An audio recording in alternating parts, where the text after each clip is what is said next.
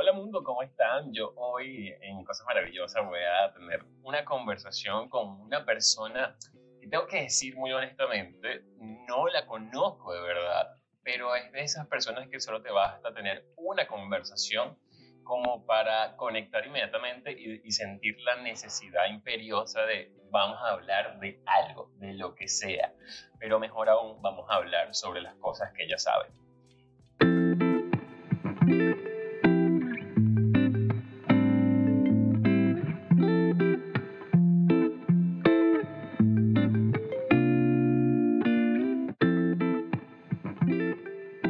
Conocí a Gabriela Bolívar, la conocí mediante una amiga, Alexandra Poveda, que si no la menciono, pues nos va a odiar para siempre. Eh, y en ese proceso de, de, conocernos, siempre me habló de ti, siempre me hablaba de Gabriela, de que era una chica con una muy buena vibra. Así que de alguna forma ya la carta de presentación estaba por adelantado. Pero cuando empecé a preguntarte sobre tu vida, me di cuenta que eras mucho más interesante de lo que uno posiblemente puede creer. Eh, Gaby es ilustradora, pero recientemente se graduó de animadora. Pero vamos a hablar de eso un poco más eh, en esta conversación de cosas maravillosas. Gabriela, bienvenida a mi podcast. Bueno, gracias. Desde el principio, bueno, me gusta blanquear que, que estén nerviosas como para que se entiendan porque pasan cosas. Y de resto, como regresía, como que siempre había querido eh, encontrarme como en esta situación y siento que también hay veces como esos nervios es difícil llevarlo, mm, no sé, cómo concretarlo y también cuando lo conocí me dio como esa sensación red de um, como de confianza y como que todo pueda fluir y ahí, bueno, nos mandamos a esta. Y bueno, y nos mandamos al frente y veamos qué, qué, sale de esto, ¿no?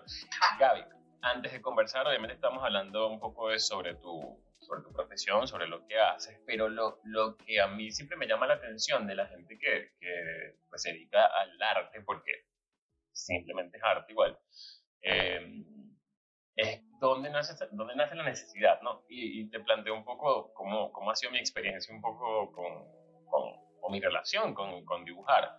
Desde muy niño a mí se me daba muy bien dibujar. Bueno, no muy bien, porque obviamente uno cuando es niño dibuja cualquier cosa, ¿no? Pero a lo que hoy es como, siempre sentí como, como en el dibujo un, un medio más de, de, para expresarme y lo disfrutaba muchísimo y cuando fui creciendo, obviamente antes de la adolescencia o, o en plena adolescencia, digamos que sí desarrollé un poco más el, la, pues, digamos de forma, ¿cómo se dice cuando, cuando no, no, no lo aprende, sino que... Eh, empírico. De forma empírica, exactamente, a, a, dibujar. Y era que me podías poner eh, un dibujo cualquiera enfrente y yo lo pasaba tranquilamente una hoja porque me di cuenta que primero tenía demasiado tiempo sin hacer nada porque hay que invertir mucho tiempo en los detalles. Eh, pero después con el tiempo mi, mi, mi, vida se fue hacia otro lado. En tu caso, ¿cómo, ¿cómo nació esta necesidad de decir, mira, quiero irme por algo que tenga que ver con el arte?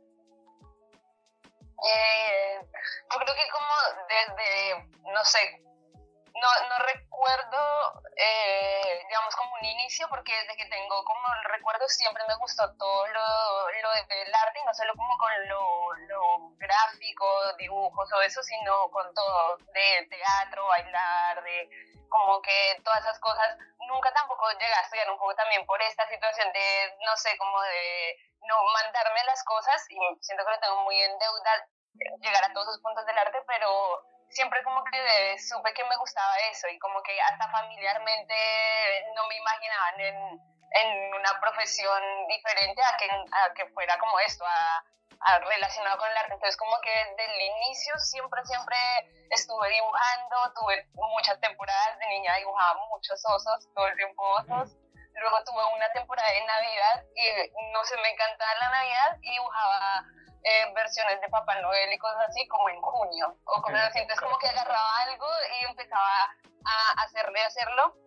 Y creo que más grandecita tomó como forma de que sentía que era como un espacio en donde podía concretar cosas que por ahí en la vida real no concretaba. Entonces a veces imaginaba que quería un, un, un, tipo de ropa que por ahí solo lo tenía en mi cabeza y si lo dibujaba sentía como esa sensación de, esto lo cumplí, así no es real, pero como que me pasaba mucho con eso, luego con historias o cosas así, sentía que era como ese, ese mundo que uno se inventa en donde pueden pasar cosas y, y le quita a uno el, peso de que no están pasando en, en, lo demás. Entonces creo que ahí ya eso me unió muchísimo en sí, como que el dibujo, que era lo que hacía, con la animación, que ahí ya va más con la historia y todo.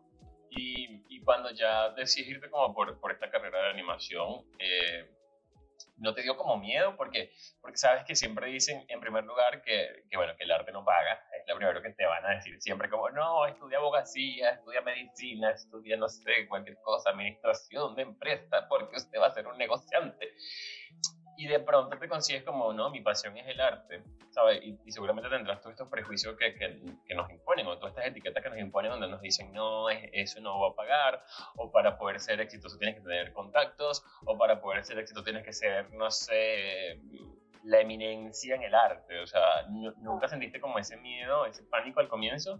¿O crees que también por, ser, por ser totalmente joven uno es como, yo me lanzo por donde yo quiera?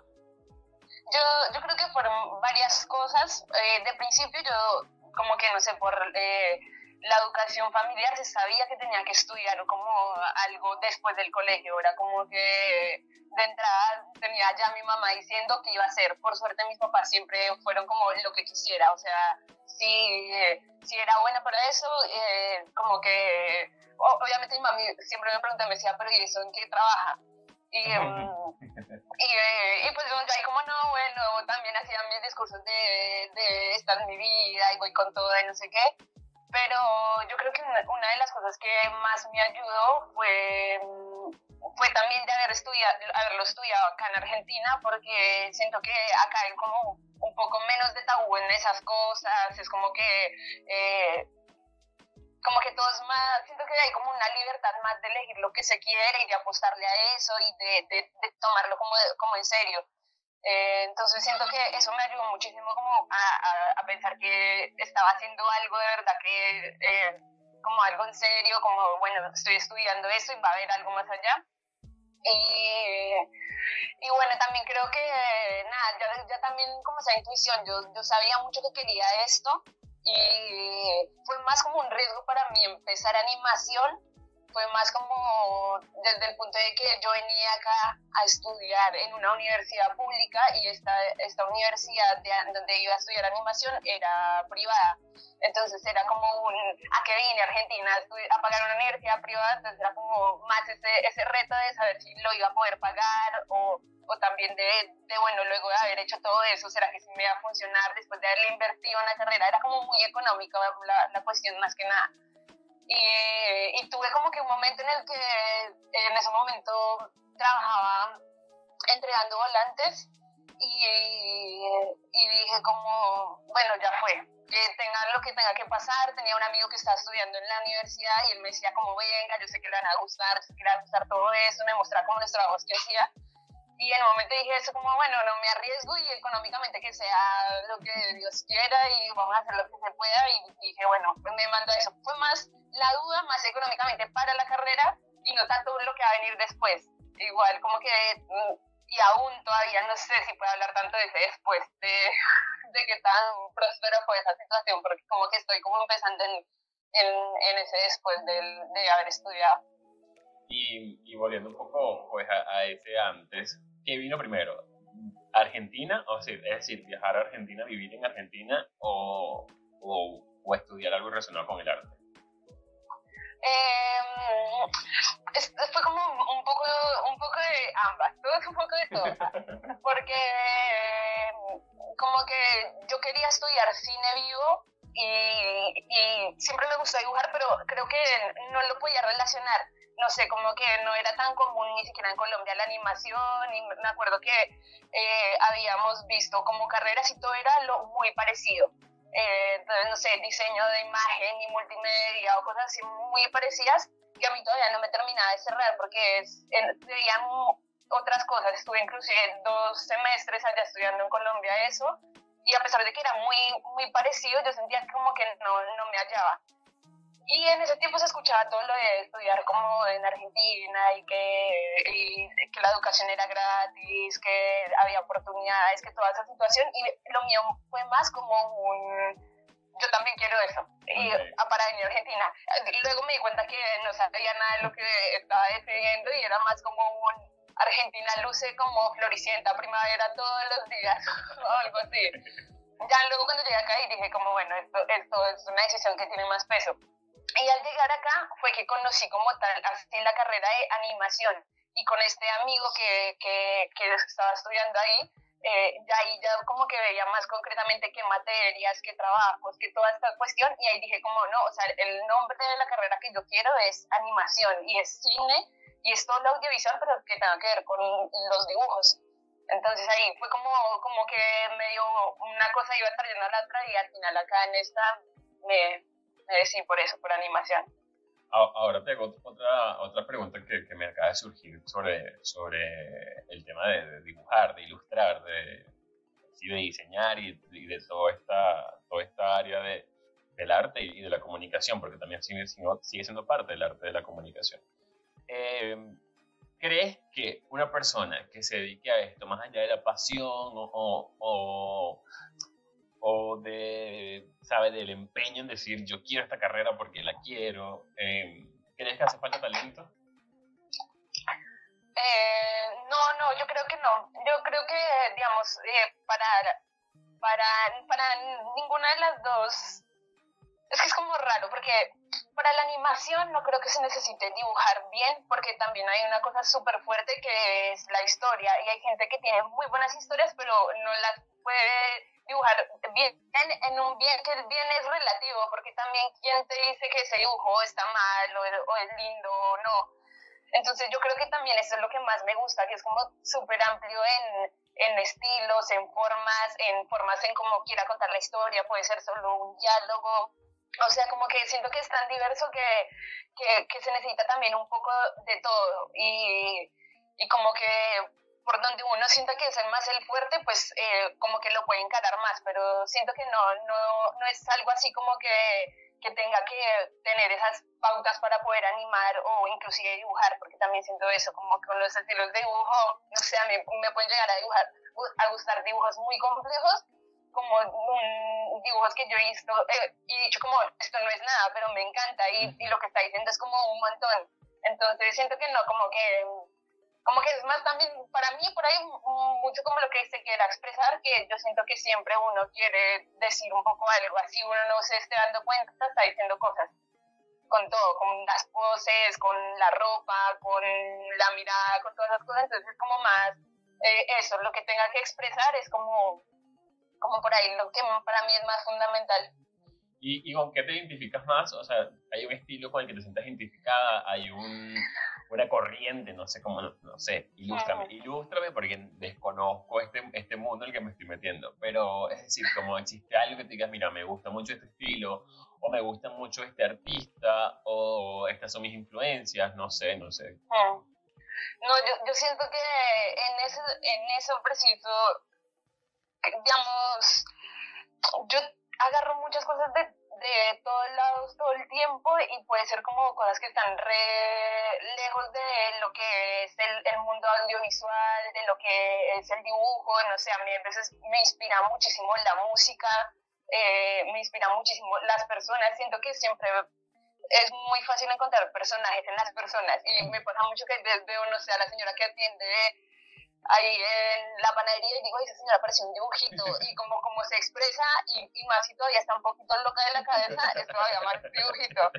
Entonces como que siento que la referencia termina siendo re amplia también porque la puedo encontrar en cualquier cosa, o sea, y en personas, canciones, en, en también películas, paredes, letreros, entonces siento que como que por todo siempre llega como que alguna inspiración y eso también siento que se me, se me refleja un poco en el estilo que tengo, que tengo. Hay personas que me dicen como que es muy fácil reconocer que yo hice ese dibujo y, y yo por el contrario, yo siento que siempre estoy haciendo como un estilo diferente porque siento que también me, me o sea, lo que me hace hacer esos dibujos son diferentes las cosas, entonces como que siempre está moviéndose un poco el estilo y todo eso, entonces como otra vez todo un poco de todo, como todo un revuelto.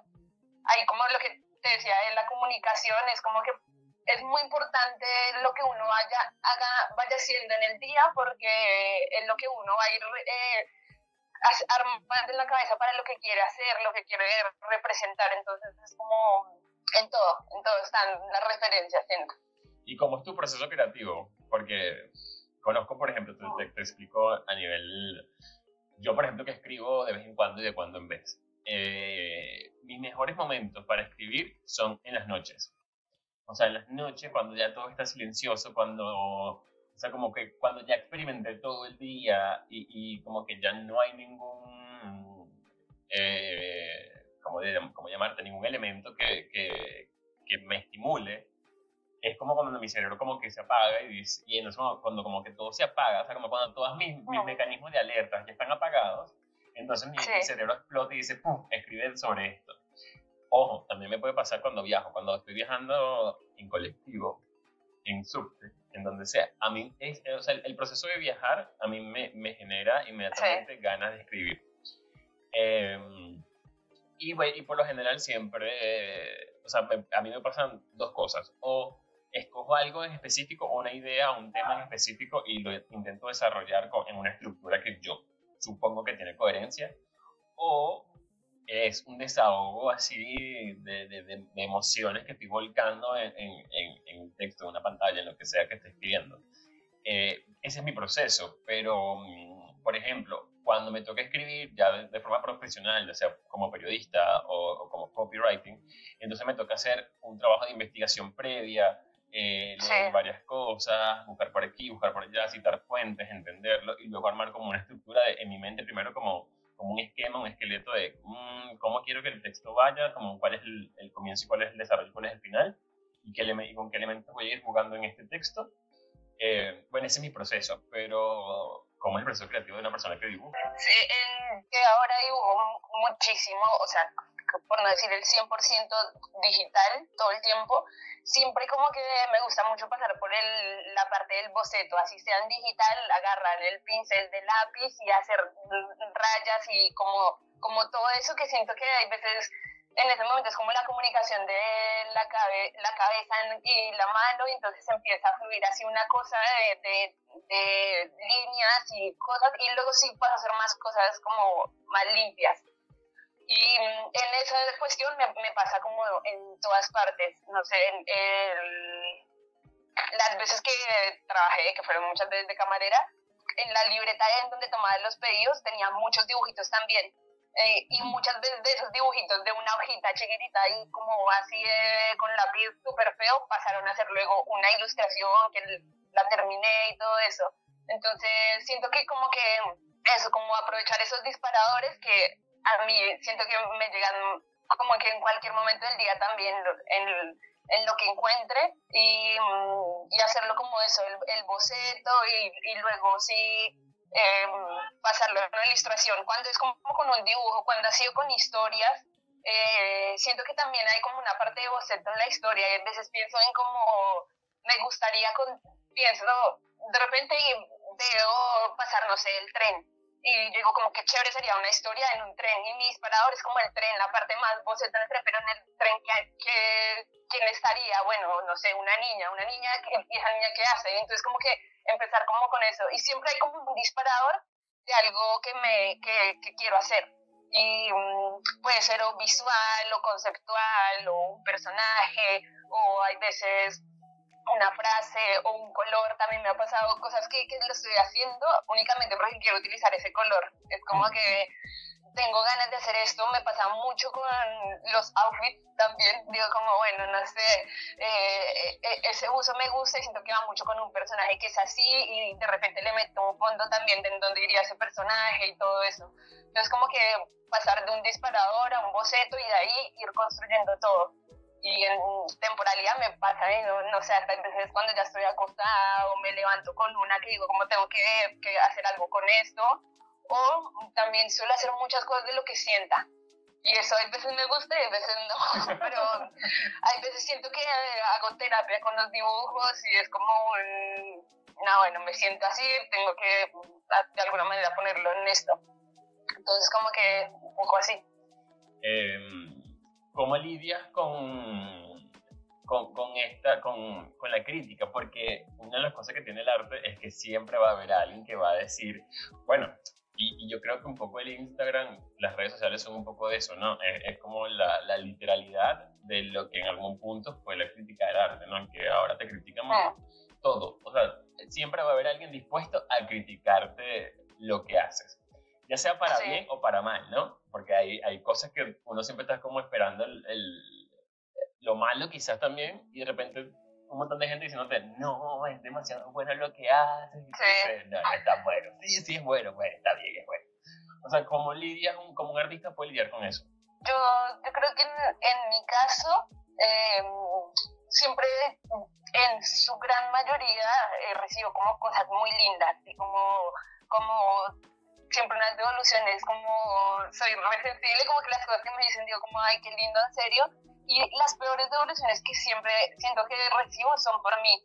Entonces es como, que como que siento que en algún punto cualquier cosa, hay, hay, veces fea que me digan, no supera las cosas que yo he pensado, las cosas que he hecho. Entonces, como que desde ese punto no, no me sorprende tanto si escucho algo que, que no es tan lindo. Pero por lo general, eh, también es como que, bueno, no sé, siento que me ha faltado salir un poco más al mundo Mm, y, y, tengo mucha devolución de, de, de, personas que ya han conocido mi trabajo desde hace mucho tiempo, pero no sé, siempre como que me parece que la gente dice cosas lindas, y más que no sé, como que son también dibujos, como que, oh, yo no sé, yo también, a mí también me cuesta por ahí ver una cosa y un dibujo y en serio, como que puede ser un estilo re sencillo y decir como, o, o decirle a la persona como que es un dibujo horrible, como quién soy yo, ¿me entiendes? Como no. Me pasa de pronto más que eso eh, lo hice, pero más sin embargo también no siento que tuviera tanta controversia. A veces suelo dibujar las cosas eh, como con las cosas que opino de, eh, en política o cosas sociales o cosas de, de esa manera. Y de pronto en eso se puede debatir más, pero ahí ya no se debate con dibujos, sino pues con lo que uno, lo, lo que quiso expresar y porque esa persona no está de acuerdo con lo que quiso expresar. Entonces, de eso sí, como que por ahí estoy más dispuesta a que me diga alguien que no va a pensar como yo, porque es, lo que se espera. Pero no sé, hace poquito subí un dibujo y una persona me comentó una cosa que, una cosa mala, ya ni me acuerdo, y cuando yo me fui a meter en, en el perfil de la persona, me dijo que fue impulsiva, ah, no, lo había borrado el, comentario y me dijo que fue impulsiva y que, bueno, que, que, no entendía el dibujo. Efectivamente no había entendido el dibujo porque lo, lo, lo había interpretado de una manera súper turbia y yo dije, no, no es así, es tal cosa. Y ella como, ah, bueno. Pero no sé, como que ella lo borró y yo quería saber qué era lo que le pasaba por ahí. Estaría, me estaría faltando un poco más eso. Siento que me falta un poco más que me digan qué está haciendo y ahí, y ahí ver qué estoy haciendo, porque sí siento que, que recibo cosas muy lindas, a, no sé, a excepción de mí, que a veces digo como, ay, esto está horrible. pero bueno. ¿Y no te parece que, o no, bueno, no sé si es tu caso, pero yo, bueno, yo sí, yo, yo, yo, lo admito desde hace un tiempo para acá, ya forma parte de, de admitirlo, que uno siempre está tratando la aprobación uno quiere la aprobación de alguien, o sea, como, y las redes sociales, repito, nos han acostumbrado a eso, a yo quiero un like, porque no tengo el like, o sea, que estoy haciendo que no tengo el like que tiene el otro, eh, o que hace falta que haga para que tener más like. Eh, ¿Crees que en tu caso también el tema de la aprobación es necesario o, o, eh, o en el proceso de transformarte en, en, en un artista pues va descubriendo como, ay, mira, no. No, tuve un tiempo en donde, en donde sí me pasaba, pero no tanto por la aprobación, sino, sino como por esto, de que yo, yo quiero que pase algo con lo que hago. Así sea que me puteen, así sea que me digan algo feo o que me digan que no lo entienden o lo que sea, pero me, me, me angustia más que no pase nada, ¿sí? O sea, me angustia más que, que no genere nada y en un tiempo me, me, me, tenía muy así, inclusive como llegó a ser causa como sentirme como, no sé, como súper confundida de, de, de, de, qué onda el arte, sí, porque no quería estar en esa plataforma y ver cómo no pasaba nada y yo decía, bueno, me gustaría hacer cosas en donde en serio la gente pueda generarle algo esto le escribí hasta una profesora que tuve en el colegio de arte diciéndole a ella que como ella hacía o como que ella que esperaba con lo que hacía y todo eso.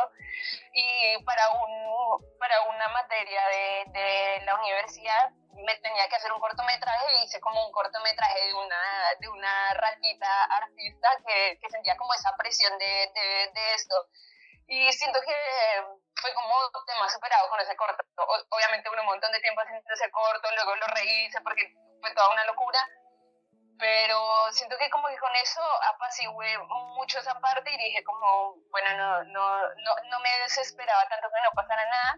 Y últimamente también me he metido más como a proyectos en donde no los he, he querido mostrar tanto. Entonces yo sé que si no estoy recibiendo alguna eh, devolución de esas, porque tampoco lo he mostrado mucho, y, siento que he estado como alejándome un poquito más de eso últimamente con todo, con todo lo que hice de la tesis y todo eso, me alejé más de, de, de producir cosas para subir o para mostrarme así.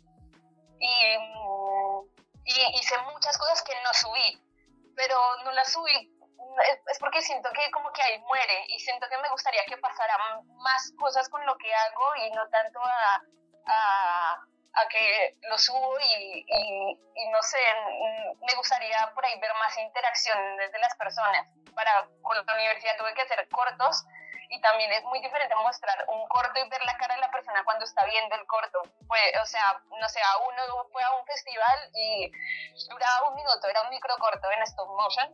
Y, y para mí fue increíble estar como en un lugar donde habían como, no sé, 40 personas todos viendo una pantalla, algo que yo estaba viendo, yo como que no vi para nada eso que ya había visto todo el tiempo, sino como sus caras. Y como que esa sensación es la que como que a mí me gusta o, o cuando por ahí alguien me da risa o, se siente identificada, como que estas cosas, pero ya como que la situación del like como que no sé, hasta, hasta ahí ya medio la solté, me preocupa más es que no, no pase a, a, a, generar otras cosas. Más allá de, que me den como un aplausito o un, alguna espalda, quiero como que, no sé, alguien por ahí me diga, bueno, no, entiendo nada de lo que está haciendo y, hablemos de eso. y que bueno, abrimos, abrimos hilo y aquí vamos a explicar por qué. Mira, y, y, no te ha pasado que, que, que, has tenido un bloqueo, un bloqueo creativo? No, es que siento que, que también hay veces he dibujado sobre los mismos bloqueos entonces, como que termina, termina haciéndose algo con eso, o, en los momentos en donde, no sé, eso, lo, como me sentía de, de, esa sensación sobre la, la, evolución de las personas y como que hacía algo sobre eso. Entonces como que siento que no, me pasa igual más los bloqueos con las historias, como para animar, la animación me pasa más con esto, pero para dibujo yo siento que que hay ya solita como que la mano mm, dice lo que la cabeza está allá y es como, bueno, vamos a hacer esto. He hecho muchísimos personajes con carita triste, muchísimos personajes con carita confundida, o sea, como, como que... Mm, no, no, no siento que hasta el momento me he quedado sin dibujos. Sí, me, sí, sí he, digamos, discutido con mi parte de dibujar y no quería hacer nada, pero porque estoy como discutiendo con eso. Así digo como, ay, no, ya no quiero hacer esto porque no sé, eh, algo no me salió bien, pero por ahí tengo muchas ganas de hacerlo y me reconcilio, ¿sí? Es como digo, como, bueno, ya es lo que me gusta hacer. Varias veces has dicho una palabra en este podcast que es personaje. ¿Existe algún personaje favorito que tú hayas creado, con el que te hayas casado o el que digas, mira, este personaje me llevó tanto tiempo que no quiero soltarlo por nada del mundo? Es confuso, ¿ah? porque eh, en la cuarentena hice un, una Gaby pequeñita eh, y con cosas que me pasaron de niña, de no sé, el, el, primer dibujo que hice fue sobre una historia que cuando yo era chiquita me molestaban porque era pecosa y me decían todo lo de, no sé, el plato de lentejas, todas las cosas, yo me sentía mal. Y mm, finalmente como que él eh, termina siendo ese personajito de, de, esa Gaby pequeña que me que la recuerdo que me caía re bien, como que está siempre en una, me encantaba Rebelde, Pasión de Gavilanes, era un show todo el tiempo, siempre tenía el pelo cortito porque era muy piojosa, entonces, pero yo quería ser como muy viva, entonces como que esa, esa Gabriela chiquitita, como toda irreverente y fastidiosita, me cae muy bien, y la hice como en tres historietitas, y luego en un momento como que también sentía como que mm, era, era difícil en vez de soltarlo de lo que era ahora yo como grande, y en un tiempo tuve como que una situación donde la, la mandé a dormir y literalmente con un dibujito le dije como, bueno, por ahora no te puedo dibujar más porque, eh, no sé, como que todavía me falta conocer como muchas partes de mí o, o, o, no me cierran muchas de las historias que también eran cosas que de niña me habían fastidiado y como que las volví a recordar y a veces eran chistosas, pero también eran como cosas que, que no sé, no, no me gustaban todavía de grande pero siento que esa personajita me divertía mucho y a la gente también porque era como muy lo que las niñas no mostraban tanto, no sé, como era chistosito porque en, una de las historietitas eh, yo estaba en un colegio de monjas y hacían la revisión de piojos y como que a uno lo pone, colocaban en la fila de piojosas o no. Y, ¡Qué fuerte! una discriminación ahí delante de todas las niñas y todas las niñas con sus trenzas largas así con desaprobación y uno, ay, no. Y yo tengo mucho pelo, entonces era como siempre iba a estar en la fila de las piojosas. Y mis papás también ya cansados me, me colocaban de todo, o sea, no sé, eh, champú de perro, ATPM, montón de cosas. Y como que todas esas historias son luego, no sé, cuando estamos comiendo con mi familia, por ahí nos acordamos de las cosas y yo nos reímos de, cómo era eso, también de esas cosas como muy criollas, no sé, como muy de familia, que, que pasan, la, la, la cuestión así, esa, ese personajito como que me siento que es raro uno hablar tanto de uno, pero bueno, siento que ya, ya no es tan yo porque, bueno, ya soy otra persona que no haría un montón de cosas que haría antes pero ese, ese personaje lo, lo mandé a dormir y quisiera volver a tenerlo por ahí. Y en cuanto a historias, en cuanto a historias ya como estructuradas, animadas, ya como oh. desarrolladas propiamente, ¿tienes alguna historia con la que te hayas casado también con como, wow, me encantaría volver a armar esta historia o me encantaría desarrollarla de nuevo? O, o todo lo mm. contrario, como mira, esta historia me, me encantó, me fascinó, pero fue un ciclo y ahí quedó. Con todas eh, las dejaría ahí o sea, es como que la animación me encanta, pero también siento que es algo que me agota.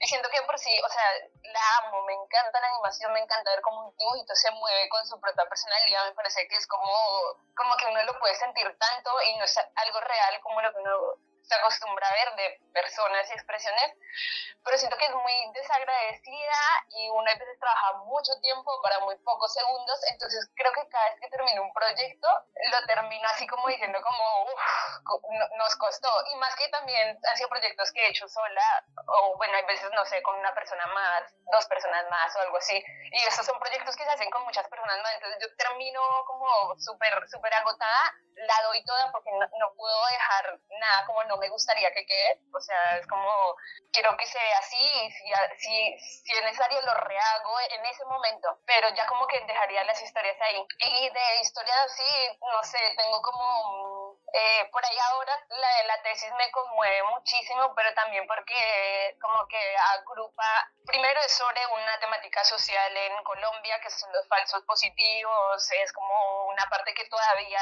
está vigente, es una problemática que se sigue viviendo, la guerra en mi país es como está ahí y, y para mí no va más, como que el, peso de, de la historia hizo mucho como que también era como que mi manera de de decir como, bueno, ya, esto es, esto, eso está horrible, que esto esa parte violenta, pero también eh, la tesis incluía un poco lo que había sido esto de terminar la universidad, los trabajos que he tenido para terminar la universidad, las personas que conocí, eh, los profesores que tuve, entonces creo que eh, esta historia, pero es también por un montón todo esto, ¿no? La, la producción de la historia y la historia, pero es como todo lo que lo, que lo rodeó, lo que lo la carga emocional que, que conlleva el proceso, no solamente la historia que se cuenta, sino todo el proceso de armar la carga emocional que, que, que, viene ajustada a eso. Acabo de escuchar otra cosa y me detonó otra pregunta. y es cómo es trabajar en colaboración con otras personas. Porque, porque se supone que debe ser más fácil, porque es decir, hay más, más manos que pueden trabajar y puede quizás esto hacer que el trabajo fluya más rápido, pero yo entiendo, por una cuestión básicamente el ser humano de ego, que es muy complicado manejar diferentes egos y sobre todo cuando ya es un proyecto creativo donde cada quien quiere como plasmar la idea que tiene como la tiene. ¿Qué tan difícil es? Sí. Yo, yo creo que sí se me ha hecho difícil. Siento igual que siempre es una ayuda y que siempre está bueno mucho trabajar con otras personas y que es como, no sé, como que se contagia, se, siempre va a sumar muchísimo un proyecto, como más mentes, más ideas. Eh, para mí se me ha hecho de pronto difícil las veces que he trabajado en grupo, es como que termino siendo muy permisiva. Las veces que he trabajado en grupo también lo he hecho desde un punto donde yo soy directora y a veces me veo rehaciendo cosas que yo creo que la persona me hubiese podido entender si se lo hubiese dicho de que no, no me parecía tanto como lo está haciendo, pero no lo hice porque, no sé, como que, como le, como digo a esta persona que no. Y eh, esa parte para mí es como que más difícil de, decir como, bueno, no, y eh, es súper importante dirigir y ser una persona como decir como, bueno, es, esto es lo que va, recibir ideas también, pero como que tener como más concreto eso, porque si no, ¿quién lo va a tener concreto si uno está como en, en el mando? Pero de resto, no, o sea, desde que, o sea, he trabajado con personas que han querido el proyecto y con personas que no han querido el proyecto, que ha sido más, no sé, eh, una responsabilidad o algo así, y se nota muchísimo. Y para mí es como la persona que quiere el proyecto puede que tenga unas ideas que de pronto ni van, pero se nota que luego entiende y, y, está haciendo cosas que le van a hacer bien al proyecto. Entonces yo creo que que eso es como lo más importante y, y bueno, luego para mí lo más difícil me faltaría como un poquito más de, de autoridad, de decir como, bueno, esto hay un punto en donde eh, está bien que todos nos gusten diferentes colores, pero alguien tiene que elegir el color que va a ir, entonces si, todos los colores pueden ser lindos, entonces no, bueno, es como que más esa parte de, de, ser un poco más, más pesada, pero siento que eso se me ha dificultado porque por ahí a veces pienso y digo como por ahí no es tan buena mi idea o no, yo no, no, no sé esto tampoco, entonces como como me tocaría creérmela un poco más y ser como más contundente. Pero el resto cuando he trabajado con gente así, me parece que, que, que fluye, como que es, lindo trabajar con, con, alguien que le importe lo que, lo que se está haciendo. Mira, yo, yo voy a, a, rescatar ese, eso, eso que dijiste en el discurso de, de, que a veces no tiene que creérsela un poco más. Porque hace un par de días tuve una conversación, y fíjate que, que, curioso que, que, salió en este, en este episodio, con una amiga muy, muy, muy cercana que está pasando por esta fase típica de nosotros, ¿no? Que, que, hoy día está muy de moda decirlo, ¿no? Que es el síndrome del impostor, que es esta persona, es esta vocecita que te dice como, no, no eres tan bueno, no, no, no, vas a, no lo vas a lograr, o qué sé yo, ese montón de estupideces que uno mismo se dice, ¿no? Lo que tú dijiste hace rato, que, que a veces la peor crítica viene de uno mismo. Y como en este proceso que estábamos armando un proyecto, me dijo como, pero es que no soy tan buena, o sea, como que no lo voy a lograr porque no soy tal persona, o sea, no, no, todavía no sé lo suficiente como para eh, hablar de algo, ¿no? Y yo dije como, brother, o sea, yo le puse, mira, mira el ejemplo que le puse, ¿no? Y es un ejemplo bastante polémico porque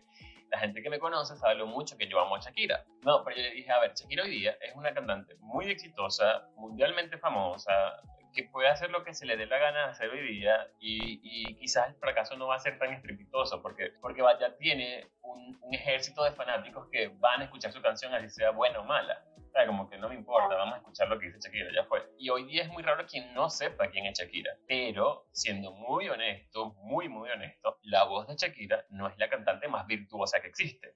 O sea, su voz para nada es una voz, es decir, angelical ni nada por el estilo. O sea, estoy seguro que no es la mejor cantante que existe vocalmente hablando, ¿no? Sí. Pero el tema es que ella siempre se creyó su cuento. Eh, ella siempre creyó en sí misma. O sea, ella fue una tipa que dijo, mira, yo canto así y con esta voz que como la tengo, voy a tener éxito.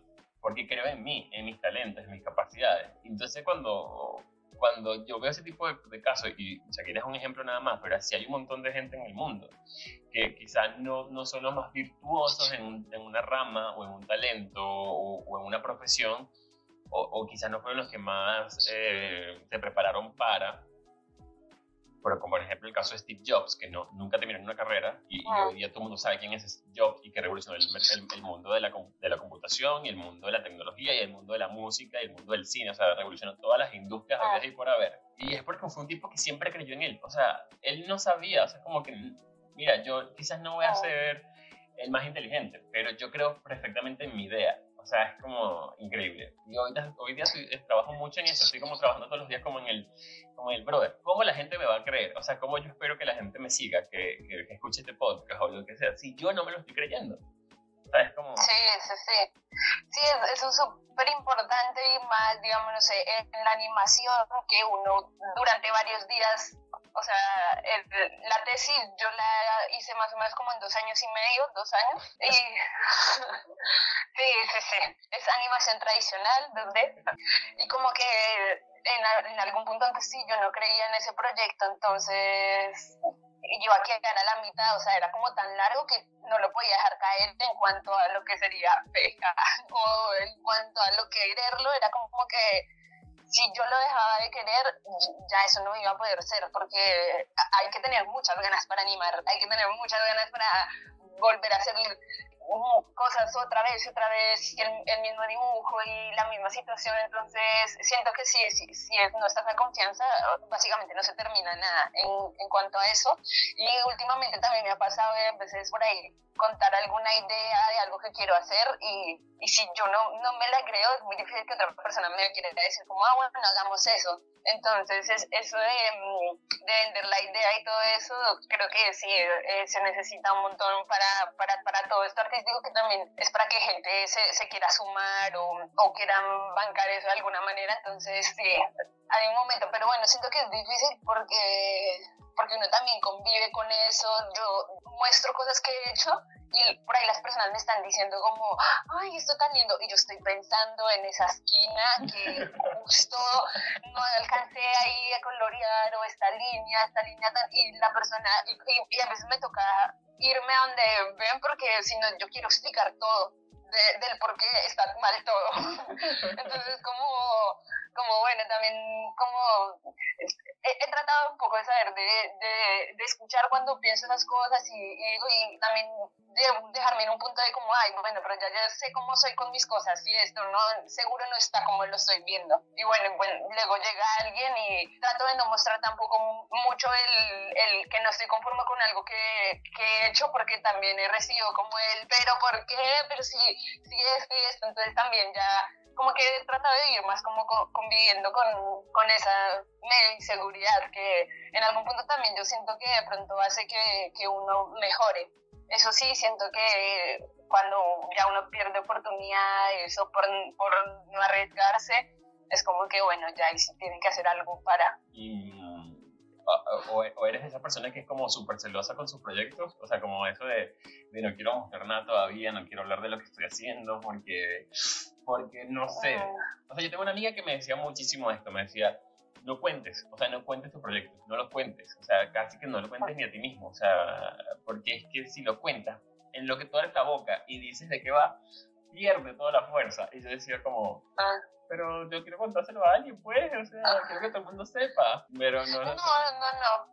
No, no, no me siento tan así, es más, si, si, si hay alguien interesado, me, me gusta como también eso, por ahí uno contar y, y ver qué tan, no sé, qué tan bueno estoy lo que, que estoy haciendo al, al, ver como su interés. Entonces, como que me gusta por ahí de pronto eh, con cosas no, no he mostrado, pero es porque me gustaría mostrar algo más terminadito y todo eso, pero digamos, siempre estoy como, como hablando un poco y no, la verdad que también si alguien se sube a, la de que querer saber qué hago, también me empiezo a abrir y contar y gustar y bueno, y este, este es como que, que, siento que también está bueno hablar con las personas de, de, de, lo que uno va haciendo. No te quiero preguntar sobre el futuro, porque ni siquiera el futuro más cercano, porque no, no, quiero, no quiero comprometerte y tampoco quiero que sientas la presión ni, ni la ansiedad de nada, o sea, y lo digo porque porque es típico que en lo que uno termina un, un, ciclo de su vida siempre está la, la, pregunta de todo el mundo ¿y ahora Y uno dice como, ¿tú crees que yo no me lo estoy preguntando? Claro que me lo estoy preguntando. como que no quiero que, no quiero caer en eso y todo lo contrario, quiero que, que lo que sea que, que, vayas a hacer no sorprenda, o sea, que, que, fluya de la mejor manera, que te lo disfrutes y, y que al final de cuentas sea por, por, por esa, como esa decisión que tomaste eh, ese día mientras, repartías volantes y dijiste, ¿sabes qué? Chao, esto es lo que quiero hacer. O sea, como que espero que te funcione de esa misma manera y que, insisto, disfrutes el proceso. Pero lo que sí te voy a preguntar, y es, la, es como yo siempre termino este podcast, y es que me digas por lo menos tres cosas maravillosas en tu vida, en la vida de Gabriela no sé si quieres llevarlo a tu trama profesional y, lo hablamos de esta manera o, o, en tu vida en general, como tres cosas que, que, en tu vida sean significativas y, y que te, te, den ganas de continuar. Eh, la primordial es como que la gente, siento que eh, es muy fácil que la gente me conmueva, la gente, ya sea mi familia, o sea, incluiría obviamente a mi familia, o sea, como que no sé me basta con ver cualquier cosa de mi papá, que es una persona súper sensible y como como eso me dan muchas ganas de hacerlo todo. Para la tesis fue como una, una persona que, que, todavía no la ha visto, ahora que vaya a Colombia se la va a mostrar, quiero ver su cara cuando la vea. Pero mi, mi familia, mis amigos, siento que, eh, no sé, me, me, inspira mucho y también la gente lejana, o sea, hay veces yo veo a un, a un señor y digo, como este señor me cae bien. es como que ya, ya me dan ganas, me, me, me conmueve también mucho las cosas sociales, o siempre, siento que siempre hay algo por hacer y hay algo por hacer por muchas personas, entonces, sea lo que sea, en los diferentes ámbitos, carreras y todo, siempre hay algo por hacer y creo que eso, la gente, la, la, la humanidad, eso me, me, me, conmueve mucho todo el tiempo, es como, como que me interesan las personas. Lo segundo el dibujo, el arte, toda esa eh, expresión me, me, mantiene hasta cuerda, diría yo, como que he pensado muchas veces en las partes importantes de mi cuerpo y digo, si no tengo mi, mi mano, ¿qué onda? No sé cómo haría sin poder dibujar. La tercera, yo creo que eh, la cumbia, siento que es como que, ay, no, me pasa algo por dentro cuando escucho cumbia que digo, como, es muy fácil que me salga y decir como, esto está muy bueno, es como como que eso, sí, esas tres cosas, siento que con eso voy. Maravillosas todas. Gaby, ¿y dónde te conseguimos? A, la gente que escucha este podcast, eh, a la gente que esté interesado en, en, tu arte y, y, en, y, en, tu talento, o, o, simplemente en que quiera hacer lo que tú pediste, que es ir a darte odio en tus redes ¿Cómo te consiguen? Bueno, por ahora en Instagram salgo como Gabo Manía con doble I. Ahora empecé un proyecto eh, como una productora audiovisual con mi novio, que con él fue el que terminamos toda la situación de la tesis y todo esto, que sería suculenta.ab, de chiquita. Y bueno, sí, por ahora ahí como que estoy haciendo diferentes cosas, pero bueno, como ahorita termine ya con la carrera, voy a empezar a ver por dónde me quiero mover, un poco todo esto. También se me ha metido mucho lo que hablamos de la confianza y la seguridad en, lo que uno se, se proyecta. Entonces, no sé, ahorita estoy retomando muchas cosas, trabajando en cosas, y bueno, por, por esos lados es como que en, donde siempre he estado. Bueno, escucharon a Gabriela Bolívar Figueroa, mejor conocida en Instagram como arroba Gabo con dos Gaby, gracias por, por estar en Cosas Maravillosas. Yo tengo que decir que, que disfruto mucho estas conversaciones porque, en primer lugar, es como, ah, supongo que es lo que te pasa a ti cuando dibujas. Para mí, cuando estoy frente a un micrófono, cuando estoy en una conversación, como que me siento útil y, y, como que, ah, esto es, lo que yo, esto es lo que yo mejor sé hacer. Y en segundo lugar, porque, porque siempre descubro a la otra persona, aprendo a la otra persona, me nutro de la otra persona y, y siempre es, eh, en la conversación sale algo que con lo que termino diciendo como que, hey, esto no lo había pensado, como que es verdad, no, no, no lo había reformulado de esa manera. Así que gracias por, por, por, aceptar la invitación y gracias por la conversación. No, a usted gracias y también siento como que también termino conociéndome en esta conversación porque es diferente cuando lo pongo en respuestas a cuando sé que todo el tiempo lo estoy pensando, sintiendo y como que ahora decir como, bueno, es verdad, esto me importa o esto quiero, en esto voy, como que me ayuda y y quería encontrarme mucho hablando de, de, todo esto y es como que siempre dibujar hace falta uno hablar de, de cómo cómo uno llega a eso y eso casi nunca pasa, entonces era algo que también quería hacer y bueno, me sentí súper cómoda, que también era algo que yo decía, ay, quiero, quiero, pero bueno, no sé, yo qué digo, qué hablo, qué, tengo que decir. Entonces, nada, contenta. Bueno, no, gracias a ti nuevamente. Escucharon cosas maravillosas. Les recuerdo que este y todos los episodios están disponibles en todas y cada una de las plataformas digitales. Eh, semanalmente saco episodio nuevo. Espero que seguir con la racha. Así que, pues bueno, nada. Si les gusta este episodio, vayan a Gabomanía, arroba Gabomanía con dos i y le dan todo el amor posible. Y si no les gustó, me lo dicen a mí en arroba L sin filtros. Chao.